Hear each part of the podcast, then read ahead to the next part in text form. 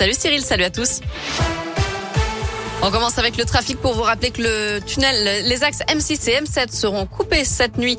Donc la nuit prochaine entre le nœud du Velver et la sortie du tunnel sous Fourvière, donc dans les deux sens pour des travaux d'entretien.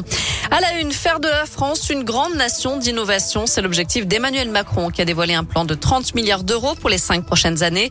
Le chef de l'État veut investir sur le nucléaire avec la construction de petits réacteurs, mais aussi sur la mobilité propre avec la production de 2 millions de véhicules électriques et hybrides. Emmanuel Macron souhaite aussi réduire de 35% les gaz à effet de serre d'ici 2030. Un accident dramatique ce matin au Pays Basque. Trois personnes sont mortes fauchées par un train près de la gare Saint-Jean-de-Luz. Une quatrième a été grièvement blessée. Son pronostic vital est engagé. D'après la SNCF, ces quatre personnes étaient allongées sur les voies lorsqu'un TER en provenance d'Andaï est passé. Parmi les victimes, deux seraient des migrants algériens. Dans l'actu de la région, un motard grièvement blessé ce matin à Saint-Alban-du-Rhône, en limite de l'Isère et de la Loire. Il a percuté une voiture à la sortie du pont de Chavanais. Le pilote de 48 ans a été transporté à l'hôpital de Saint-Étienne en urgence absolue. Quant au conducteur de la voiture, il a été seulement choqué mais pas blessé.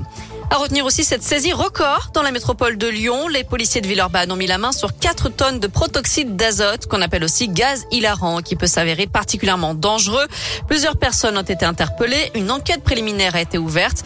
Les suspects ont été identifiés puisqu'ils trafiquaient sur Snapchat. Un McDo à la place de Bocuse, pas question. Les riverains du quartier Vase Industrie dans le 9e arrondissement s'opposent à l'ouverture du fast-food à la place de l'Ouest Express. Ils défendent un projet de halle de petits producteurs locaux. Une pétition a déjà recueilli près de 4500 signatures en une semaine. Le collectif doit rencontrer la mairie du 9e arrondissement aujourd'hui. La grève des ambulanciers privés, mouvement national avec un préavis reconductible à partir d'aujourd'hui. Il réclame notamment le respect des engagements du ministère de la Santé sur la réforme de l'urgence pré-hospitalière. Et puis c'est une bonne nouvelle, le Rhône n'est plus en rouge sur la carte de la circulation du Covid. Le département est enfin passé sous le seuil d'alerte des 50 cas pour 100 000 habitants. Si ça continue comme ça pendant 5 jours, les écoliers du CP au CM2 pourront abandonner le masque en classe à partir de lundi prochain. Plus que quelques heures pour tenter votre chance. 220 millions d'euros sont mis en jeu ce soir à l'euro million. C'est du jamais vu. Ça fait neuf tirages que personne n'a trouvé les cinq bons numéros et les deux étoiles.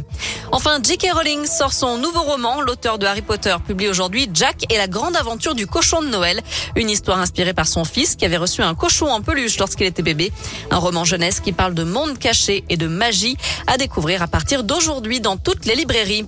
Voilà pour l'essentiel de l'actu de ce mardi. On jette un œil à la météo pour après-midi. Pas de grand changement, rassurez-vous. Vous profitez de très belles éclaircies malgré quelques passages nuageux. Rien de bien méchant, rassurez-vous. Ça va durer comme ça encore jusqu'à demain. Demain, on aura quelques nuages en matinée, mais nous y reviendrons. Et les températures pour aujourd'hui grimpent jusqu'à 16 degrés. Merci.